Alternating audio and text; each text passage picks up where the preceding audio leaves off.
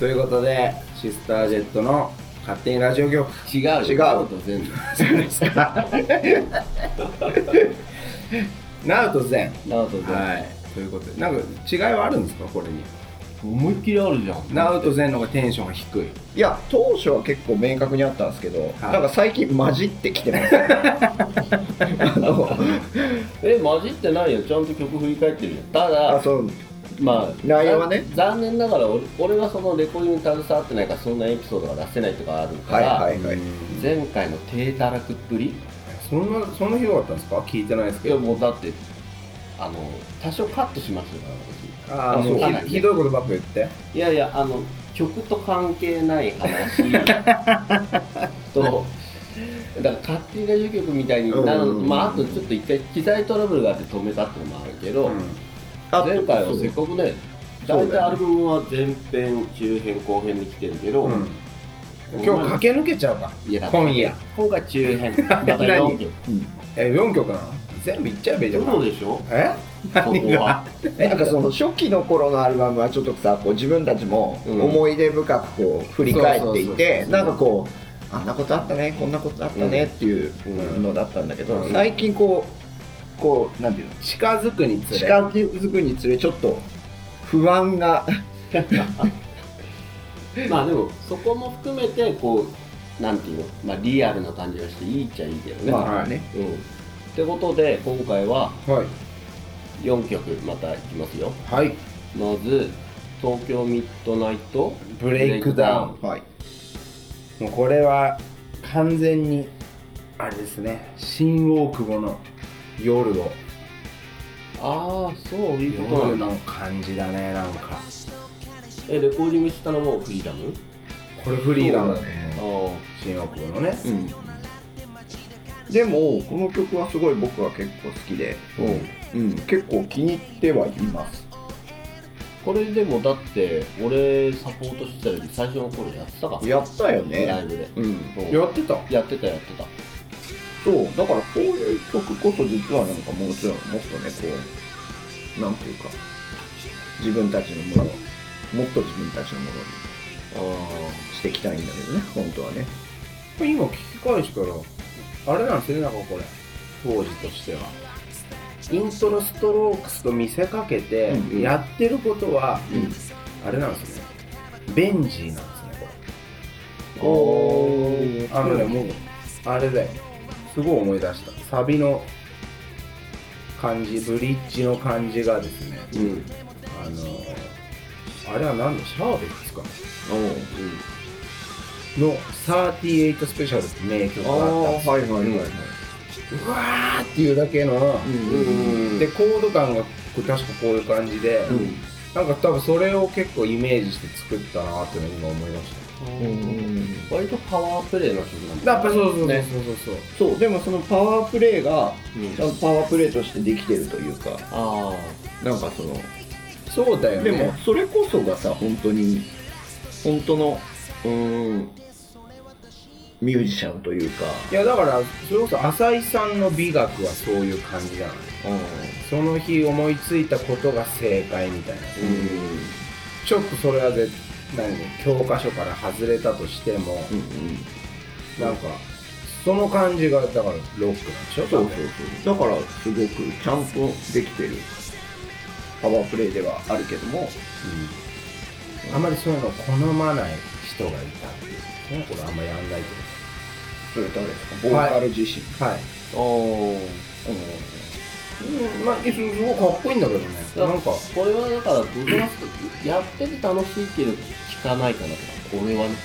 ああやってる上でそのやっぱパワープレイってさっき言ったけど、うんうん。こうサビでドカーンって言った時に、うん。やってる方がドカーンっていけるから楽しいけど、うんうんうんだからねそういうこういう曲ってねあれなの。よだからフィーバーでやっちゃダメなの。ようん。うん。そう？その照明も込みでってことなんか照明あ違う違う違う違う違う。なんかこういう曲こそ、もう一度でっかいうん。ステージで野外とかに出た時に、うん。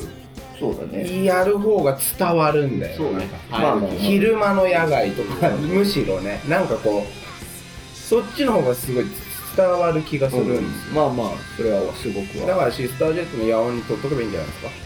まあそうね。はい。野音やるんですか？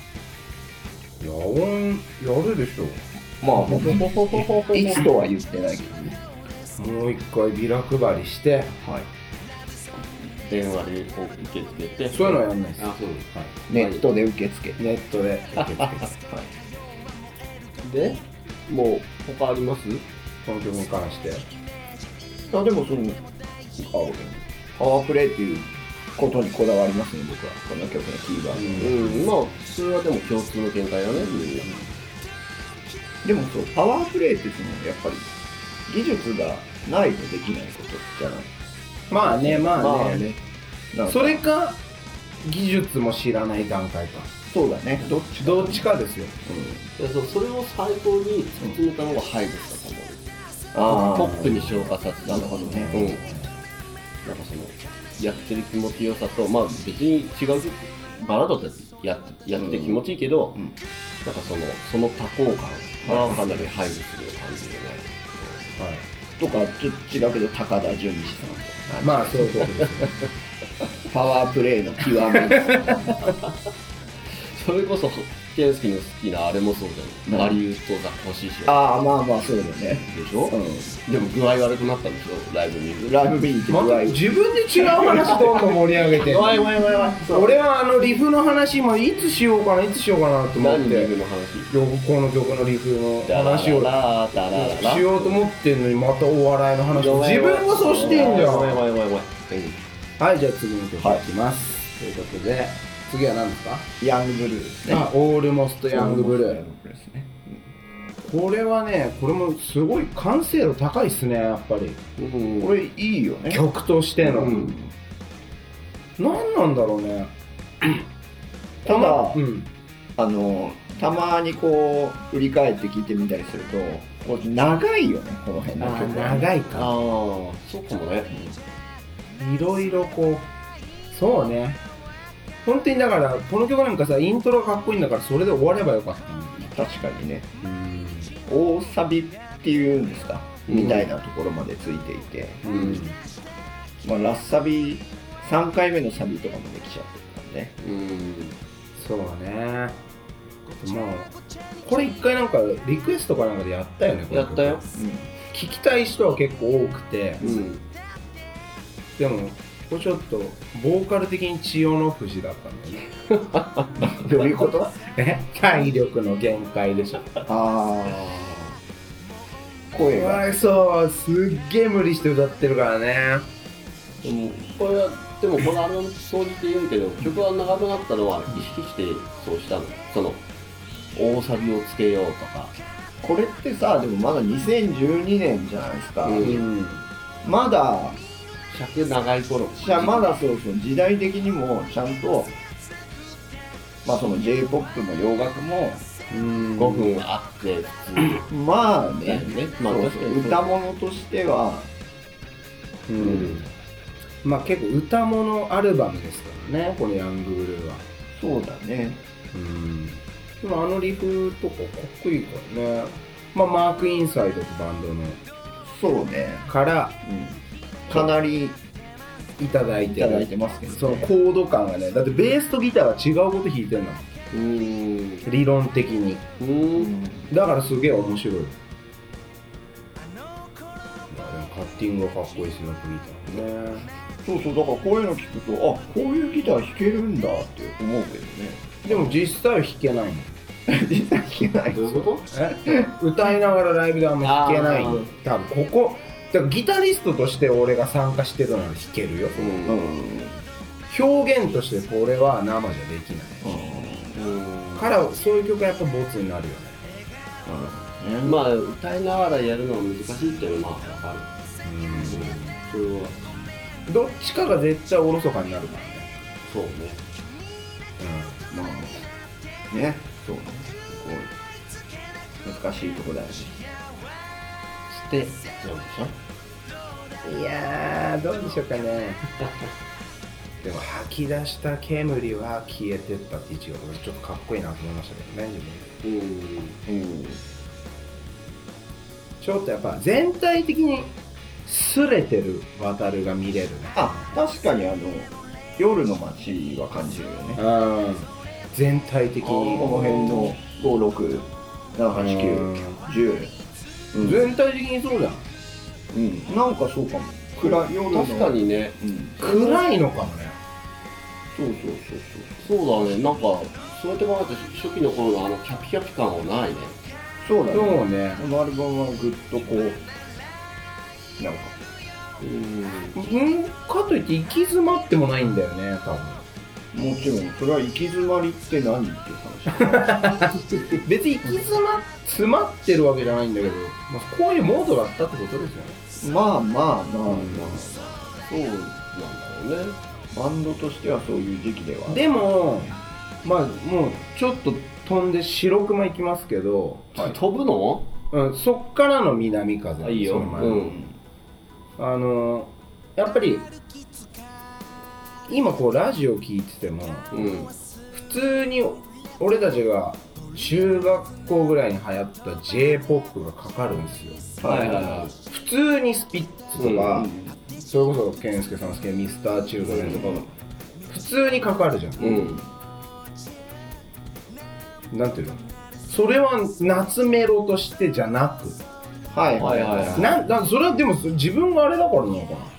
いや80年代の日本のポップソングかかると、ううん。うんわ懐かしいみたいな。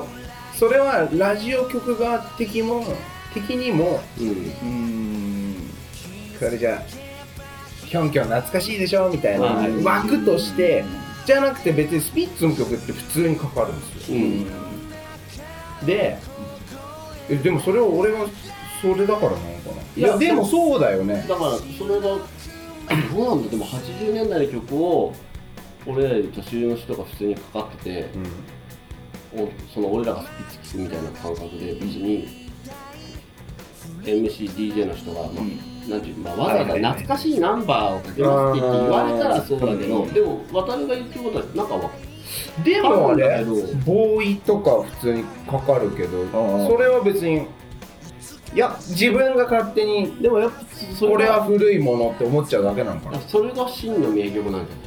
そうそうだから、でもそうユニコーンとかかかると別に古く感じないっていうか、うんそのまんま、うん。今のまま聴けるっていうか、だからそういう多分ね90ミッドナインティースの j p o p j ロックみたいなのって結構その規定の水準までいってるというか、で多分基本的に俺たちはそれをまず聞いてそ育ってきた世代なわけですよ。でやっぱりそうなると大サビが欲しいし一個このこのアルバムは多分すごい j p o p をこううん自分たちなりに目指してるアルバムだと思うんだけどんで結局そういう曲をこう作んないとなんか納得できない自分たちがいたんですよ。うんはいはい。そうですね。うんうん。多分一個そうなんだろう。DJ ソングとか。それはなんかもうほんと UK の。うん。あれがかっこいいかっこいいってやってこう曲作ってきたけど一個ここ立ち直立ち返ってうん。なんていうの？そう自分で思う J のうん。ポップをやってみようっていう多分そんな気がしててでこの「白熊」って曲が軸だったわけですよ。そうだね。でこれは理論的にもかなり自分的にはねすごいことをやっててえかなり転調してんだよなこれ。うん。あ A メロともうサビののコード感とかもすすんごいことになってるんですよ実は、でまああえて言うならもうちょっとかっこいいタイトルでかっこいい曲にすればよかったなっていう確かに白熊ってしかちょっと可愛くなっちゃったね。ひらがなでパ書かれると、でもロックっぽさを感じそうでも、ね。シスタージェットが言うんだぜってぐらい当時は多分自信があった。うん。多分これこれがいやもうちょっと着地点を考えればうん。よかった気がするんだけどまあでもそこぐらいでその前その前の南風行きますけど、うん。結局その大サビをピアノで弾いてるんですよ、うん。うん、だこれはプロローグなわけでしょ？白熊に向けて、うん、なんだけど、なんていうのかな。この白熊の曲で俺が一番泣けるのは多分シスタージェットのギターソロの中で一番泣けるのはこの曲なんですよ。うーん。これが来た時にうん。それかもうここのために他のがあるぐらいの。ここの開放感のためだけに。うん。曲作っててうわねこれライブでやってもそう。うん。これギターソロのために作った曲っていうか、今の散々話したそのミッドナインティーズの話でうん、なんか転調してるのなんだらって言ってたけど、ん。結局はギターソロに集約されるそうそうそうそう。そう。結局そうで J ロックにうんやっぱそう J ポップややり,、うん。やりたいスタージェットがいて、はい。でもすごい理論ロジカルにやって、ええ。サビもギリギリまでボーカル歌って、やるんだけど一番いいとこはギターソロっていうとこがあ最終的に残念なところですよね。でもここの曲はそこが一番いい。うん。あとはもうおまけっていうか俺的にはね。あここれは2人の中でロッロックな気持ちでやってたの？それとも j p o p な気持ちでやってたの？僕はそうそうそう。この曲は最初結構聴いた時にはあまり気に入っていなかったんですよ実はかなり、ただどっちかっていうと今はむしろ気に入っていて。で結構この編曲に関してもうんなんかなんて言ったらいいんだろう。初めて僕うーんとねこれを説明するのは結構難しいんですけど、うん。結構なんだろうなこうあまり僕こう曲作っていく中でうん。なん全体を変えていくタイプじゃん。変えていきたいと思うタイプだと思うんですよ僕自分的に、でこれに関してはなんかねドラムをすごい考えた。なんかうん。どういうドラふムを。なんかまあ普通いののプレイヤー視点ってことね。そううん。なんかこういうだからなんかバスドラの位置をちょっと変えたりするだけですごいかっこよくなるなとかうん。結構そういうことをこの曲に関してはすごい考えた考えて、うん。そうだからねなんか結構いい編曲できてるなと自分ではなんか納得できてるんだよね。そのかっこいいかっこ悪いに関係なく。はいはいはい。やりきったなって自分では思ってた。うん。当時なんかこまあでもだ普段は別にあんまドラムのことよりまあだって普段はアレンジのことだもんね。うなんかそうもっと全体的なこんなムードにしようとかさ、まあそうそうだよな。健介をバーッと変えるもんね。でもこの曲はなんかすごい、まあ、もう軸はずらさずにどんなドラム乗せたらかっこよくなるんだろうとかすごい考えた覚えは。でもってことはこの曲はもう事前に歌コード進行うん。メロディー歌詞まであったってこと？結構あ骨組みがあったかもしれない結ですよ、っていうかそういうところだとこのアルバムは割とちゃんと最初に骨組みがあることが多いんだね。